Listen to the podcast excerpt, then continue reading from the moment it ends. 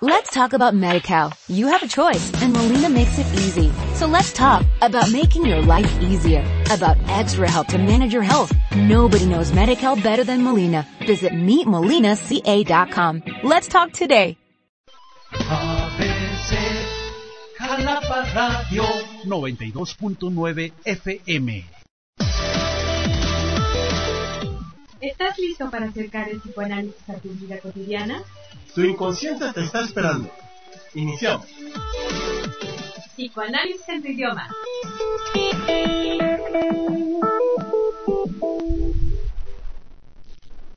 Hola, buenas noches. Estamos aquí presentándoles este su programa Psicoanálisis en su idioma para eh, presentarles el día de hoy este tema que a veces resulta muy controversial, que es sobre la interpretación de los sueños. Esto lo haremos pues desde una mirada de la psicología y del psicoanálisis. Este, esperamos con mucho gusto todas sus preguntas. Tenemos el teléfono en cabina, el 818-0456, el 818-0464. Estamos aquí a sus órdenes, Elena Canales y, Pardo, y Carlos Pardo. Muchas gracias, Elena, y a todos nuestros radioescuchas. Buenas noches a nuestro segundo programa de psicoanálisis en su idioma. Esta vez vamos a hablar de uno de los temas más importantes de la literatura psicoanalítica y que constituye la piedra con la que empieza Sigmund Freud en el año de 1900 a construir el gran edificio que constituye el conocimiento psicoanalítico.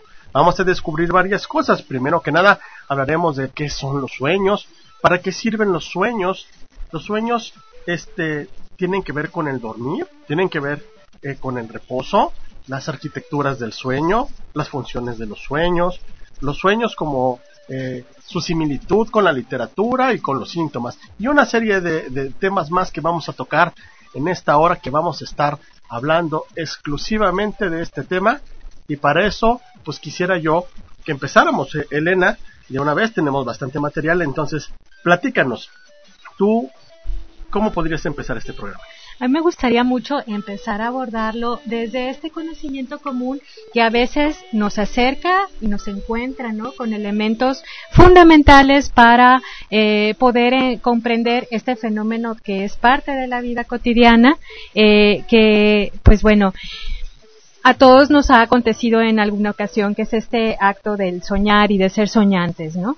Y desde el sentido común, desde digamos el conocimiento común se presenta mucho, eh, digamos, las versiones de encontrar un significado a los sueños, pues a lo mejor desde ciertas como recetas prácticas, ¿no? A veces se hacen como ciertos libros que parecen como receta de cocina, en donde se adjudican significados a los sueños como siendo digamos, el mismo significado para todas las personas sobre los elementos soñados, ¿no? Aquí lo que queremos tratar es precisamente mm, el recuperar esa digamos, esa connotación individual única que se da con los sueños eh, de cada persona, ¿sí? Es comprender que el sueño tiene que ver con la historia de cada persona, con la vida cotidiana de cada persona y a partir de eso descubrir este, digamos, eh, misterio que puede representar los sueños para cada persona. En, aquí se rompe con este discurso en donde pareciera que todos somos iguales y que todos respondemos exactamente igual a los mismos estímulos y que nuestro inconsciente lo hace también exactamente de la misma manera cuando la propuesta que nos hace el psicoanálisis es no, o sea, depende de la historia de cada quien, depende de esa vida única que cada quien ha tenido, que se manifiestan estos sueños, ¿no? Y para esto, el psicoanálisis ofrece esa ruta para dar respuestas respetando esa unicidad de cada persona. Sí, claro. Fíjate que es muy interesante porque la gente tiene mitos comunes respecto a los sueños. Todos hemos escuchado aquello de que si sueñas que se te caen los dientes es porque vas a ganar dinero, ¿no? O cosas por el estilo, ¿no? Así es. O, soñar con un tren es este como la muerte, ¿no? O soñar con el agua es como el nacimiento. Ajá. Y, en realidad, aunque hay símbolos que pueden este, representarnos cosas a todos, eh, de, eh, el gran avance psicoanalítico fue el poder identificar eh, la singularidad del sueño y del soñante y su relación simbólica con esa estructuración. Entonces, empezamos un poco analizando los sueños pues desde la antigüedad, ¿no? Eh, nosotros eh, hemos escuchado la famosa historia bíblica de José el Soñador, ¿no? José el Soñador que, que, este, que puede interpretar el sueño del faraón, aquel sueño de las, este, de las vacas gordas y las vacas flacas, Y, este, y asociarlo con, las, con los años de, bienestar y de abundancia y los años de pobreza y todo esto que todos hemos leído alguna vez en el catecismo o visto en alguna de las películas que pasan en Semana Santa. Bueno, pues entonces, eh, José el Soñador es, uno de los, de los modelos de, interpretación onírica eh, más populares, ¿no? Este, desde la antigüedad eh, se ha creído que los sueños son una manifestación de una vida psíquica, una vida del alma que, que trasciende el cuerpo y que se encuentra por encima de la cotidianidad y que puede estar relacionado con el contacto con los dioses, con el contacto con los ancestros o con la adivinación del futuro. Entonces es muy común escuchar que la gente tiene la impresión de que sus sueños pueden vaticinar el futuro o de que sus sueños pueden de alguna manera ponernos en contacto con este a personas, familiares, amigos difuntos y recibir este mensajes desde este punto de vista. Como si siempre hubiese tenido desde hace muchísimos tiempo, ¿no? Recién se funda la civilización, incluso quizás antes, eh, siempre hubiera tenido un una connotación de supremacía, siempre hubiera sido algo como este propio de algo superior, ¿no? al conocimiento cotidiano eh, que tenían las personas, ¿no? De, los días en común. Sí, fíjate, eh, lo, lo, interesante es eh, conocer cuál es el contexto eh, médico filosófico de la época de Freud, ¿no? O sea, Freud escribe este su primer libro en, en, mil, en 1899, pero le pide a su editor que lo publique como en 1900 para empatar, digamos, estas ideas con una con un simbolismo de modernidad, del cambio de siglo. Entonces, pero ya en, en aquel entonces había diferentes estudios de, de, de los sueños, de los cuales curiosamente los médicos de la época descartaban a los sueños como algo que tuviera importancia, ¿no? Los médicos siempre habían calificado, y de hecho a la fecha todavía ocurre en ocasiones, a los sueños como algo carente de importancia, carente de, este, significado, ¿no? Y los filósofos, por otro lado, atribuían a los sueños esta característica de, superioridad este, anímica y, de este um, contacto con la divinidad, ¿no? Entonces lo que hace Freud es empezar a trabajar desde la parte simbólica de los sueños. ¿Y cómo se desarrolla esto? Bueno, esto comienza poco a poco cuando Freud empieza a descubrir que todos los pacientes que van al análisis para resolver sus problemas neuróticos invariablemente hablan del contenido de sus sueños. Y entonces él empieza a observar que ese contenido de sus sueños tiene una correlación con lo que pasa en la vida cotidiana de las personas. O sea que no hay un, no hay una, eh, una cosa azarosa completamente en el sueño, sino que el sueño tiene una relación con el contenido eh, de, del pensamiento de la persona, ¿no? Y esto va haciendo que se vaya estructurando el descubrimiento del inconsciente. Pero bueno, para eso este, Elena tiene un aporte. Sí, y es que también, eh, retomando un poco esto que comentas, Carlos, eh, encontramos eh, cómo las personas en aquella época en que empieza Freud a desarrollar esta propuesta teórica y que en la práctica pues tiene efectos contundentes, también nos damos cuenta que Freud atiende personas que llegan con una queja sintomática, ¿no?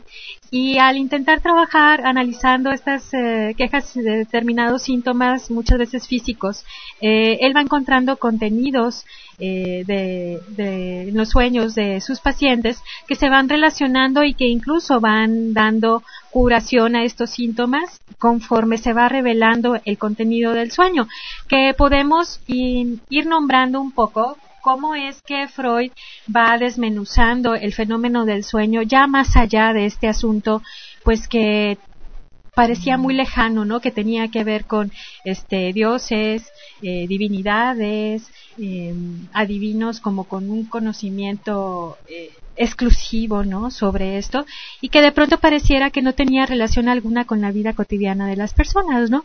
Em, me parece que esta aportación de Freud nos permite descubrir en estos términos que él maneja del contenido manifiesto, el contenido latente del sueño, una estructura que nos va a dar la posibilidad de reconocer en nuestros sueños algunas quizás algunas situaciones que que puedan este, entramar algún tipo de conflicto, que puedan entramar algún tipo de angustia o de sentimientos este, en particular eh, que se necesitan resolver eh, en, en, estos sueños, ¿no? En el contenido latente, Freud nos revela que eh, hay un proceso de pensamiento que no se revela, digamos, al consciente, que está en la formación del sueño, que es la, lo que se manifiesta, pues es propiamente, como lo dice la palabra, el contenido manifiesto. Y eso es lo que se nos revela. Para no entrar como en muchos términos técnicos, lo que quisiera es mm, dejar claro que detrás de un sueño se queda el, el contenido latente como una propuesta a descubrir y analizar Fíjate que esto que tú estás diciendo es muy interesante y vamos a poder poner un ejemplo. Eh, eh, Freud habla del contenido manifiesto y del contenido latente. ¿Qué significa esto? Significa que los personajes del sueño, esto es, la gente que aparece en el sueño, los personajes, eh, van a tener una representación que tiene que ver con la propia representación del, del soñante, con contenidos de sí mismo, es como si fuera una obra de teatro o una película. Entonces, el, sujeto tiene este, estos personajes de su vida onírica que están representando diferentes situaciones y diferentes contenidos simbólicos. Esto se va a dar a través de un proceso que constituye eh, eh, tres partes. Se va a dar a través de, de la condensación, la deformación y el desplazamiento. ¿Qué quiere decir esto? Que los personajes y los contenidos del sueño van a tener una condensación. Esto es que varios, que un personaje va a representar diferentes tipos de situaciones similares en las cuales unas están presentes y otras están omitidas, ¿no? Como si metiéramos diferentes personas en una licuadora, las mezcláramos y sacáramos el personaje. Y además de esto, vamos a traer a un actor que puede ser el padre, la madre, el vecino, aquel médico que lo curó de niño al cual ya no recordaba, o cualquier cosa que tenga que ver con esta representación, y se va a fundir y se van a sobreponer estos personajes y estos simbolismos en un solo personaje. Esa es la condensación. La deformación, la deformación consiste en ocultar la parte obvia del sueño, ¿sí? Y deformarla a través de que el contenido manifiesto disfrace el contenido latente, que es el, verdadero conflicto y el verdadero deseo del sueño. Entonces, una vez que ya tenemos nuestro personaje, eh, eh, va a estar disfrazado, va a estar este, condensado y va a estar deformado. Se le cambia la forma, es como si nosotros escribimos una novela y en esa novela que tiene que ver con personas reales, eh, cambiamos nombres, cambiamos este, datos de, los personajes para, como para respetar su identidad, ¿no? Así dicen en las novelas policíacas. En esta novela se ha cambiado eh, en los nombres verdaderos, sexo y edad de las personas para respetar su identidad. exactamente lo mismo que pasa en el sueño. Y entonces ya tenemos nuestra obra de teatro, que es el sueño, y que se va a presentar a manera de una representación escénica que va a tener un fin, porque soñar sirve para algo soñar nos va a servir principalmente para seguir durmiendo. Entonces, el sueño es muy importante. Y aquí es donde quiero detenerme un poco en la parte simbólica y hablar de la función del sueño. O sea, y la función del soñar. El sueño es muy importante porque es reparador, es reestructurante de, la vida este, física y de la vida mental. Eh, el sueño se divide en, en cuatro fases, ¿no? De estas fases hay fases que contienen el sueño REM, que es el sueño de o, MOR, de movimientos oculares rápidos, que es donde se sueña, que es la parte en donde estamos más hondamente relajados físicamente y empezamos como a reestructurar las cosas que nos angustian. Entonces, eh, no sé si algunos de ustedes, seguramente varios, recuerdan aquellas computadoras antiguas, ¿no? En la que había que defragmentar el disco, Y entonces se dejaba toda la noche la computadora encendida y esta computadora iba tomando pedacitos de información del disco duro y reuniéndolos o eliminándolos y tenía que estar en este proceso como si estuviera soñando y, destruyendo estos fragmentos o reorganizándolos. Exactamente esa es la función del sueño, ¿no? Y para que esa función del sueño se pueda dar, el sujeto tiene que estar dormido y respetar esta arquitectura del sueño. El objetivo fisiológico del soñar tiene que ver con resolver la angustia que se produce, digamos, al reorganizar todos los contenidos, que pueden ser contenidos de tipo cotidiano, pueden ser contenidos de tipo fisiológico, pueden ser impresiones este, en ese momento que tenga el sujeto o impresiones subjetivas que haya tenido a lo largo del tiempo y de carácter simbólico o simbólico fisiológico. Entonces, eh, regresando a la parte de Freud, ¿no?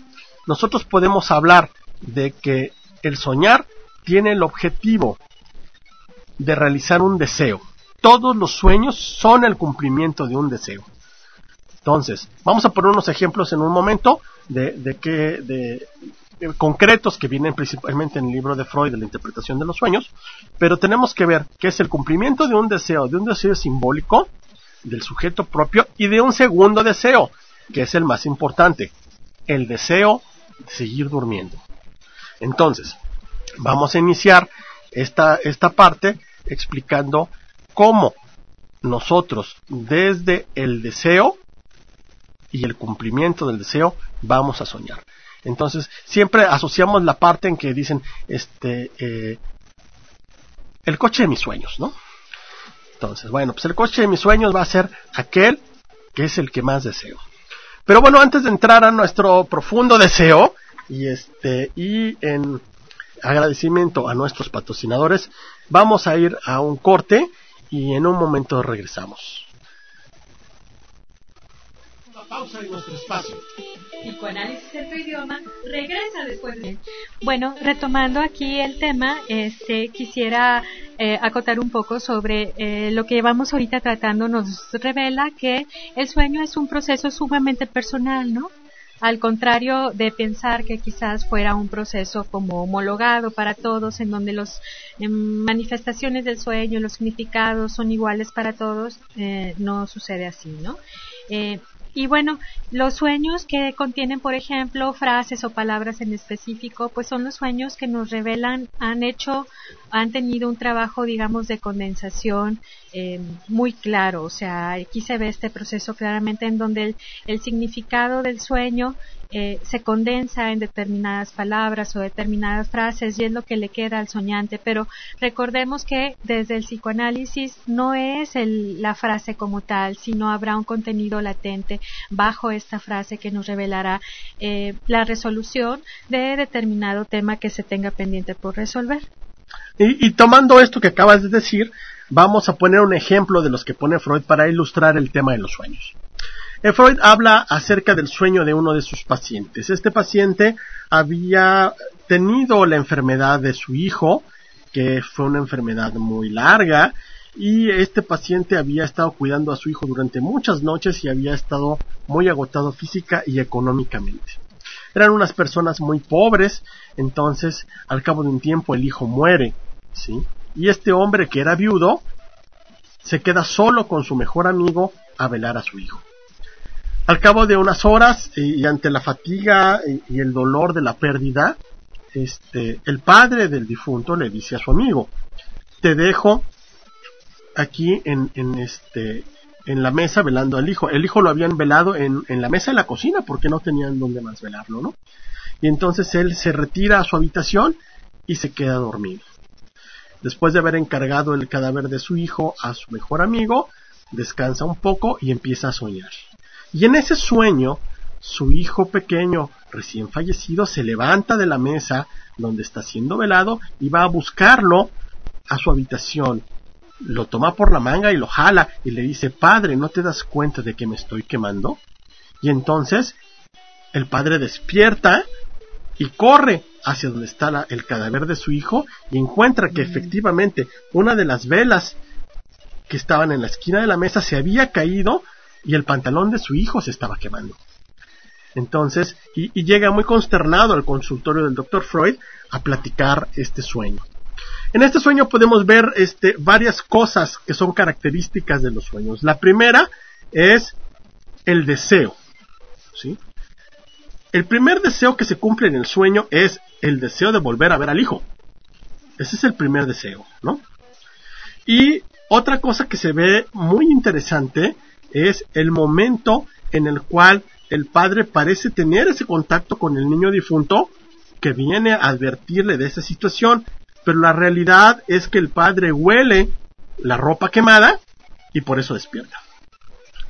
Entonces, este fenómeno se, se, presenta también en otro sueño que viene descrito en, en, el libro de la interpretación de los sueños de Freud, en donde una persona sueña que es llevado en una corte de, este, de, Robespierre durante la Revolución este, Francesa y es juzgado eh, como, como enemigo de la revolución y condenado a la guillotina y es llevado a un cadalso y entonces el, hombre es puesto en su cabeza sobre la, la, la, guillotina y siente claramente la cuchilla como le corta la garganta y su cabeza rueda y en eso despierta. Cuando despierta encuentra el cortinero de su recámara en su garganta. Lo que había ocurrido es que el cortinero se cayó con todo cortinas y el cortinero golpeó el cuello del sujeto y este tiene esta, este sueño tan elaborado a partir de la vivencia del sueño. Otro de los ejemplos que quiero darles es, este, el último de este bloque de ejemplos. Es un ejemplo del propio Freud, en el cual Freud tiene un ejemplo de un sueño que tiene que ver con un deseo fisiológico. Entonces, el deseo fisiológico es el deseo de seguir durmiendo. Freud sueña que suena su despertador, se levanta de la cama, se baña, toma su coche y se va al hospital. Y está en el hospital pasando visita a sus enfermos y haciendo indicaciones médicas. Cuando despierta y se da cuenta de que ya son las 8 de la mañana y no se ha levantado para ir a trabajar.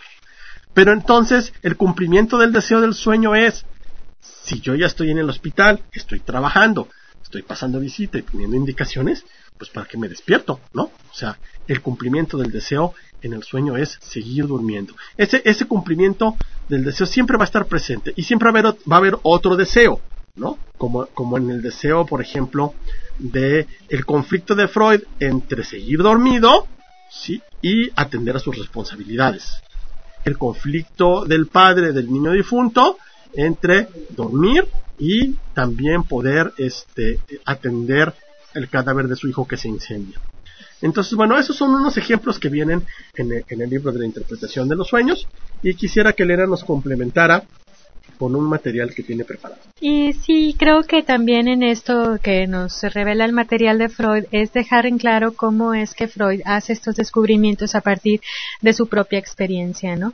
Obviamente a partir también de muchas lecturas y estudios que él hace, pero él se da cuenta a través de sus propios sueños de estos fenómenos y va tomando notas, estudios eh, y análisis muy profundos de sus propios sueños, de sus propios deseos del soñar y él va descubriendo todos estos procesos eh, de la condensación, la transformación, propiamente la elaboración del sueño y lo comparte, ¿no? Es muy peculiar como desde también en esa época, que estamos hablando de 1900 aprox, no es un material muy, muy bien recibido. O sea, también esta idea de considerar a los sueños como algo ajeno al soñante, es decir, que hay algo más diferente al soñante que lo lleva o lo conduce a tener este, este fenómeno del soñar no tiene que ver con el soñante, sino con entidades o este, deidades o con otras cosas que no son propiamente los procesos internos psicológicos del sujeto,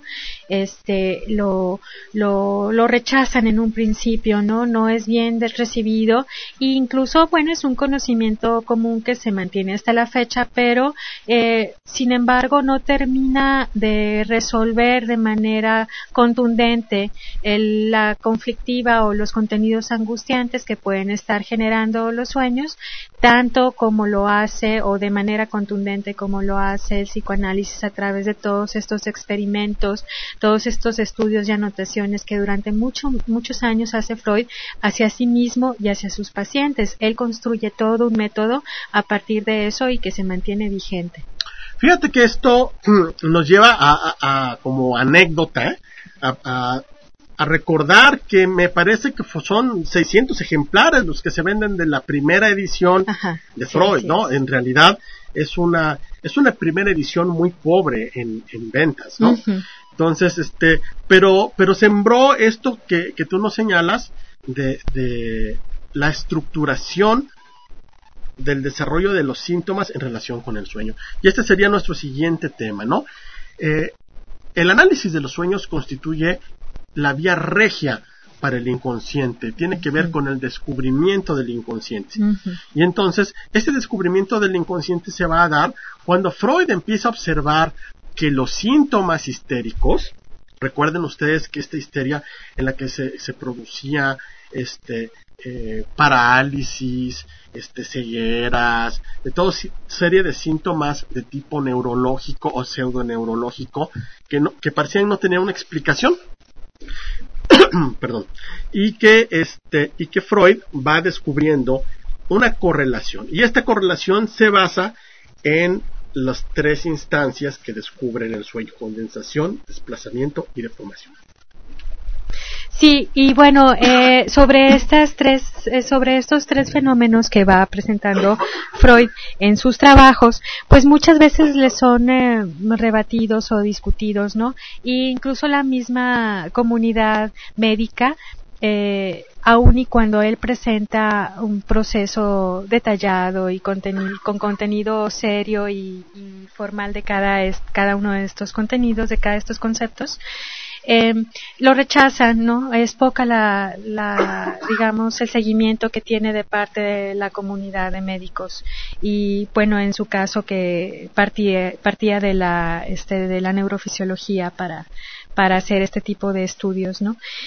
Y él se apega al método científico finalmente, no es digamos un método filosófico de la reflexión, sino es este, es el precisamente eh, apegarse a un método científico, el que muchas veces es llevado en la medicina para poder, eh, para poder hablar y transmitir este tipo de conocimientos a la comunidad con la finalidad de curar, ¿no? O sea, por eso es que ahorita Carlos nos mencionaba el tema de los síntomas y está relacionado con la enfermedad, porque entonces hay una cura a través de los sueños, hay una cura a través de hablar de ellos, de ponerlos en palabras y de poner sobre todo los contenidos afectivos, emocionales, angustiantes que puedan haber en ellos, ¿no? Los recuerdos con los que se asocian los sueños, los procesos de quizás un día antes o recuerdos de tiempo antes, ¿no? Eh, vividas en, en, cada persona, que se presentan en los sueños y que tienen un sentido para cada uno. Por eso es que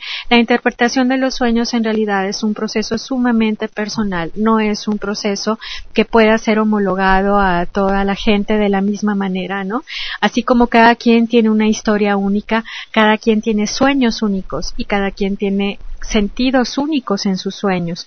Y estos sentidos únicos van a dar digamos cura a angustias o a conflictos que pueden estarse presentando en la vida de las personas que bueno recordemos que hay que considerar que eh, la vida tiene eh, vivir la vida tiene un sinnúmero de sentidos y obviamente parte de estar vivos es pasar por diferentes procesos y a veces estos procesos pueden ser relacionados con conflictos y con angustias y se trata de descubrirlos, de revelarlos, de aprender de ellos y de aprender de la propia historia.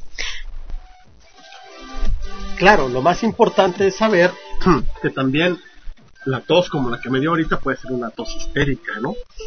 De alguna manera, a lo mejor ahí, ahí hay un síntoma, ¿no? Pero bueno, eh, durante los años que Freud estuvo en el Hospital de la Salpêtrière en, París, eh, estudiando los fenómenos histéricos con el doctor Charcot, empieza a descubrir eh, las, las, dos principales líneas de la sintomatología este, de la histeria, que son la somatización, ¿sí? que es la manifestación física de un síntoma emocional, y la conversión, que es la representación física, específica y simbólica de un conflicto intrapsíquico, ¿no? Eh, por ejemplo, vamos a hablar de, de, otro ejemplo de la histeria para ir viendo cómo la histeria se va constituyendo en el modelo a través del cual Freud va desentrañando este asunto en los sueños. En esta historia, perdón, en esta historia, este, se trata de, una chica que tiene un conflicto con el hermano. El hermano es un jovencito que nace cuando ella es pequeña y tiene este conflictos con los papás a raíz del nacimiento del hermano. Entonces, en el momento en el que nace el, este, el hermano, ella tiene un odio profundo y unos celos sobre este hermano. En una ocasión, el hermano está jugando cerca de, una piscina y el hermano cae a la alberca y la hermana en un ataque de odio siente que no quiere este, rescatar a su hermano, al final hace un intento por rescatarlo, tropieza y ya no llega a tiempo para salvarlo y el hermano muere. Y a raíz de esa situación es que la paciente presenta una incapacidad para caminar. Entonces, eh, esta paciente es atendida por diversos médicos de la época y observada eh, con esta parálisis eh, que no tiene una explicación médica.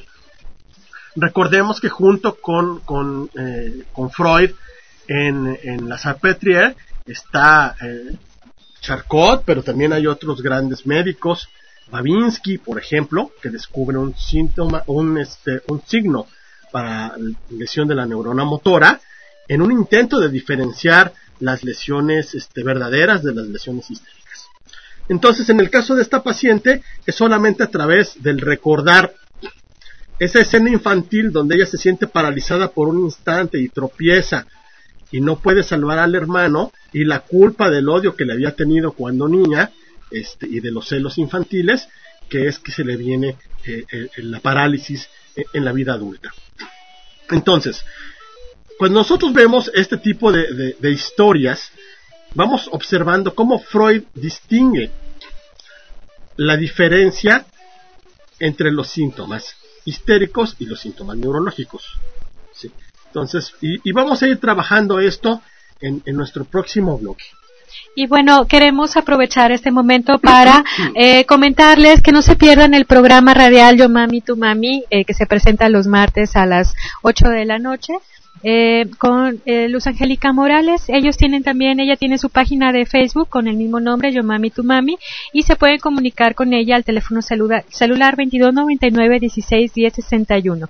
Es un programa de radio con valiosos contenidos para toda la familia, especialmente para todas las mujeres que constantemente se preguntan sobre la mejor manera de crianza para sus hijos y los niños de su familia.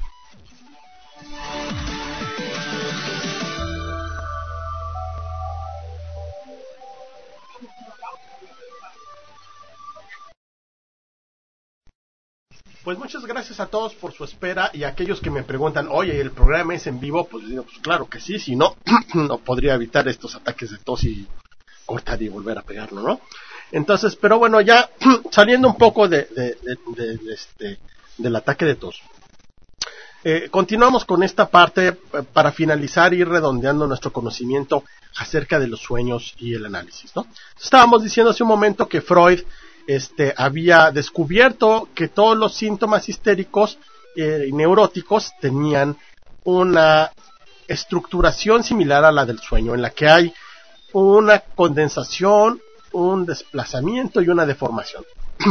y como les acabo de platicar en, este, en este ejemplo de, Freud, del análisis de, la, de la paciente que estaba paralítica, podemos observar cómo todo el conflicto está deformado y aparentemente esta parálisis, que no tiene explicación, tiene correlación con una situación angustiosa y, que le causa una neurosis muy fuerte, que es la culpa por la muerte del hermano.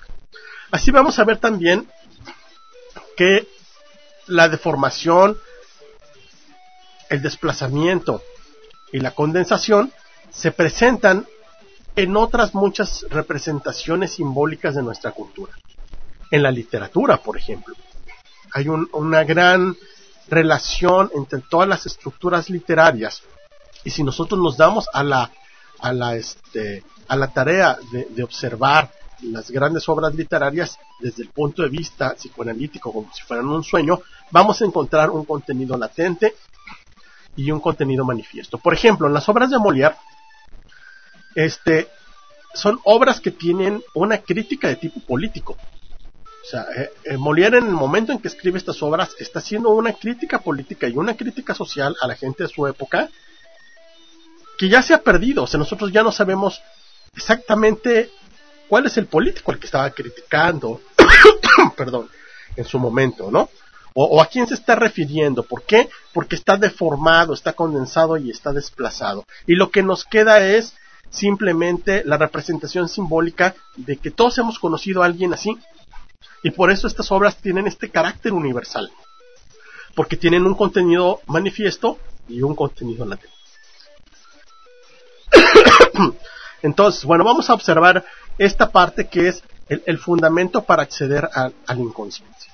Nosotros vamos a observar que durante el análisis los pacientes nos platican su, inconsciente a través de sus sueños. Y es a través de, de, desglosar estos sueños que nosotros vamos a ir pudiendo acceder a toda esta conflictiva. Otra cosa que es muy interesante de observar en los sueños es que en muchas ocasiones los sueños tienen un, carácter de, tipo egoísta y, y, sumamente personal. Y hay veces que todos los personajes del sueño representan al mismo sujeto. El sueño se lee desde diferentes perspectivas, no puede tener una sola interpretación. El sueño puede tener muchas interpretaciones. Hay sueños, desde estos sueños sencillos como el que les mencioné del que sueña ser guillotinado, porque le cae el, este, el cortinero en el cuello, a otro tipo de sueños mucho más complicados. En la, arquitectura del sueño que vamos a ver que se va dando este, desde el punto de vista fisiológico, se presentan cuatro fases. En la fase 1 y en la fase 4 es que se presentan los sueños. ¿sí? y se van a ir presentando en bloques en los que entre más temprano es, es el dormir, más escondido y más rebuscado está el contenido. Entre más tarde es, el, soñar, o sea, más tarde en, cuanto a horas, se va haciendo más evidente el contenido. El, el, objetivo del sueño es que el soñante siga dormido y por eso, respondiendo a una de las preguntas del público, que nos empiezan a llegar ya, dice, porque a veces en el sueño eh, sucede una situación como que me persiguen o como que me quieren hacer daño o como que me matan y entonces despierto. Entonces, todos los contenidos angustiantes van a estar elaborados en el sueño. La angustia del día, la angustia de los contenidos internos del sujeto se van a ir elaborando a través de esta historia y al final si esta historia no puede elaborar a través de, un, de, un, este, de un personaje o de un giro en la trama y llega a ser tan amplia la, la, este, la angustia, el sueño fracasa y el sujeto despierta. ¿no? Entonces, esa es una de las características de los sueños. Entonces, en el análisis nosotros vamos a ir observando los sueños como si fueran obras de teatro. Vamos a irlos disminuzando en, en partes, como si fueran en tres actos. El sueño para ir observando los diferentes planos del sueño. Y vamos a observar también que siempre el sueño tiene una elaboración posterior. O sea, el sueño cuando el sujeto lo cuenta no es como lo sueña, es como lo cuenta, ¿no? Como dice Gabriel García Márquez, la, realidad este, no es como fue, sino como le recordamos para contarla, o, algo así, porque no tengo las palabras exactas, pero como dijo el Chapulín, la idea es esa, ¿no? Entonces, en el sueño pasa lo mismo, en el sueño es una realidad psíquica y el sujeto va a contarla y va a aderezarle y a quitarle cosas en el momento de contarle. Y en ese aderezo y en esa, y en esa quita de contenidos manifiestos y latentes es cuando se va a presentar lo que nosotros podemos observar y señalar.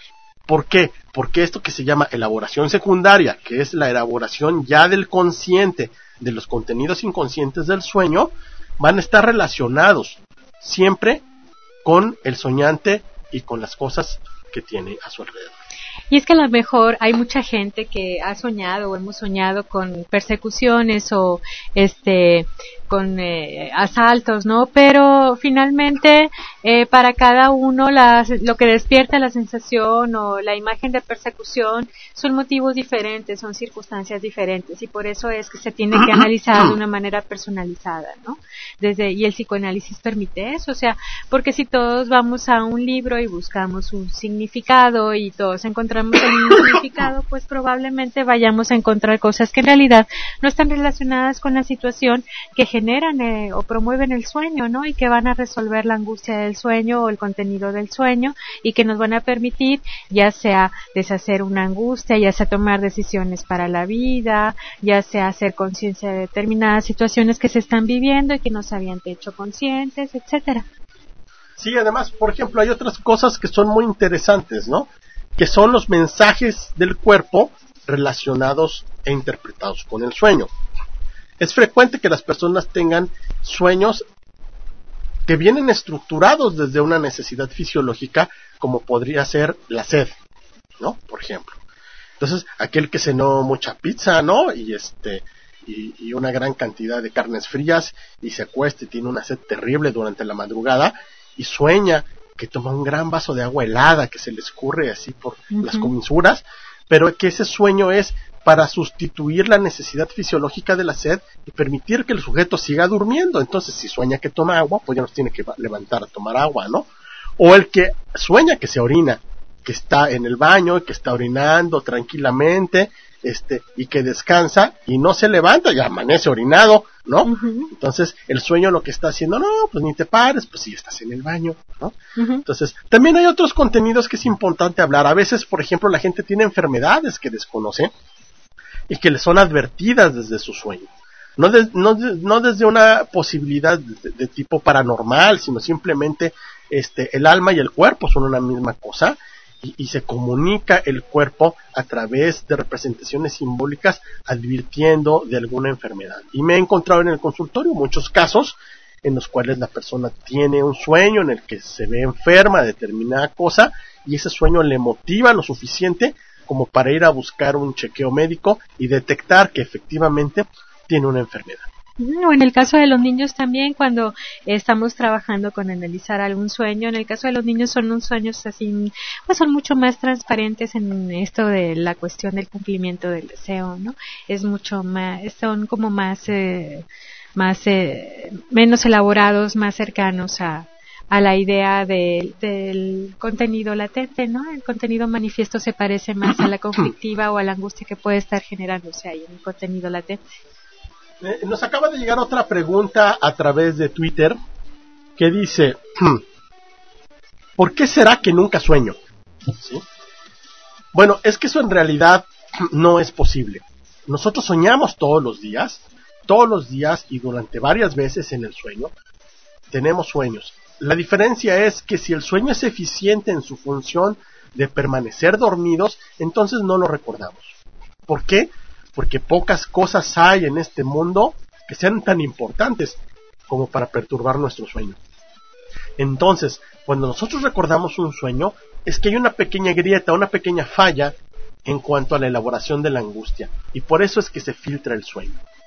Esa es una pregunta muy común. Hay una pregunta muy peculiar que en algunas eh, cuestiones de trabajo familiar eh, se me ha presentado que es este es esto de cuando las familias, eh, varios miembros de la familia sueñan cosas parecidas, ¿no? No es muy frecuente, pero sí, sí es llamativo, alguna vez se ha presentado. Y generalmente en el trabajo con la familia nos damos cuenta que hay situaciones angustiantes que comparten los miembros de la familia y algunos presentan eh, algunos fenómenos del sueño similares, no idénticos desde luego, y entonces este se revelan conflictivas compartidas, ¿no? Pero bueno, entonces, eh, aparte de esto que, que nos dice Elena, también nosotros podemos observar los sueños que son seguidos. Esto es, que se tiene un sueño un día y que estos sueños van a ir siendo cada vez este, repetidos a lo largo del tiempo hasta que finalmente se resuelven, ¿no? O los sueños que se sueñan una parte hoy y otra parte mañana y otra parte pasado mañana y que no constituyen más que el mismo sueño en diferente continuación. También nos preguntan aquí en uno de nuestros medios de comunicación, ¿por qué se me olvida rápido lo que sueño? Fíjate que esa es una pregunta muy importante. Tiene que ver con la elaboración secundaria. Eh, en las instancias psíquicas, eh, la instancia yoica va a tratar siempre de mantener todos los contenidos inconscientes dentro de una censura, dentro de una censura que nos va a llevar a, este, a, no permitir que se nos filtren los contenidos. Por eso es muy frecuente que soñamos y en el momento en que despertamos tenemos claro el sueño y al pasar los minutos nuestro consciente, nuestro yo, va a tratar de censurar todos esos contenidos, ¿no? Entonces, los contenidos en los sueños tienen elementos de tipo erótico, de tipo agresivo, de tipo egoísta, en, eh, que no son elementos que se presentan y que se manifiestan normalmente en la vida consciente y que nuestras instancias rectoras y correctoras y censoras van a estar tratando de mantener a raya.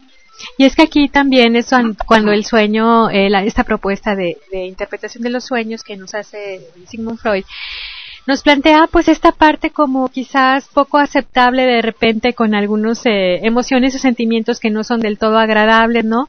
También nos presenta esta parte falible del ser humano, ¿no? Y, y digamos de pronto da al traste eh, con la idea sobre todo que había en la época de parte de algunas filosofías de la perfección del ser humano, ¿no? Es así como este como se rompe con esta teoría de pronto de perfección eh, y Freud dice, no, no, o sea, hay una parte de nosotros que se nos va, ¿no? Que se nos escapa, eh, y tenemos actos fallidos, y tenemos eh, sueños elaborados desde lo inconsciente, y tenemos síntomas y entonces es, digamos, como plantean algunos autores, es un golpe al narcisismo, es un golpe al amor propio, sobre todo muy este arraigado en estas épocas en que Freud hace esta publicación y, y tenemos que reconocernos como falible, ¿no?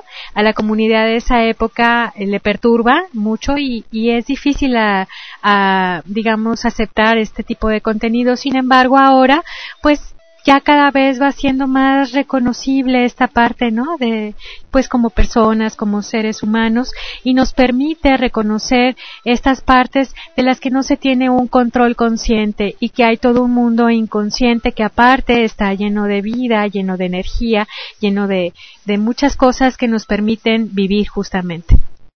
Pues lamentablemente nuestra hora está llegando a su fin no quisiera este, cerrar este programa porque es muy interesante y nos puede dar para muchos otros programas, pero el futuro nos depara otras intervenciones respecto de los sueños. Este, antes que nada, despedirnos poniéndonos a sus órdenes en el consultorio del Hospital Ángeles de Jalapa al teléfono 1410816. Elena Canales y Carlos Pardo estamos ahí para trabajar con ustedes psicoanálisis, psiquiatría y psicología. Y finalmente agradecer a Miguel Ángel en cabina que nos ha sido de gran utilidad, le mandamos un saludo. Este, agradecer también este, a Abraham Exome y a Sincronía Digital, nuestros productores del programa, ¿sí?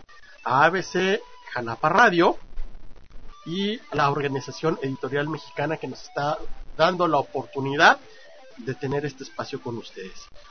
Una felicitación también para Iván Fortuny. Sin su apoyo no hubiese sido posible la realización de este programa. Entonces, quedamos pendientes, Elena, para la próxima semana a la misma hora. Muchas gracias, muchas gracias por su atención, muchas gracias, Carlos, por compartir. Nuestro espacio de diálogo. Comienza tu espacio de reflexión.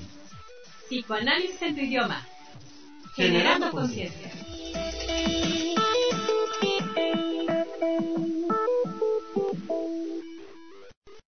ABC Jalapa Radio 92.9 FM. ¿Necesitas dinero?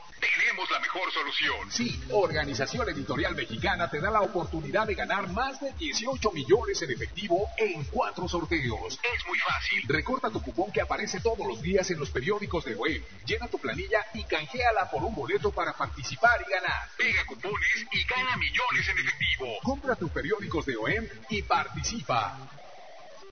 Let's talk about MediCal. You have a choice and Molina makes it easy. So let's talk about making your life easier, about extra help to manage your health. Nobody knows MediCal better than Molina. Visit meetmolinaca.com. Let's talk today.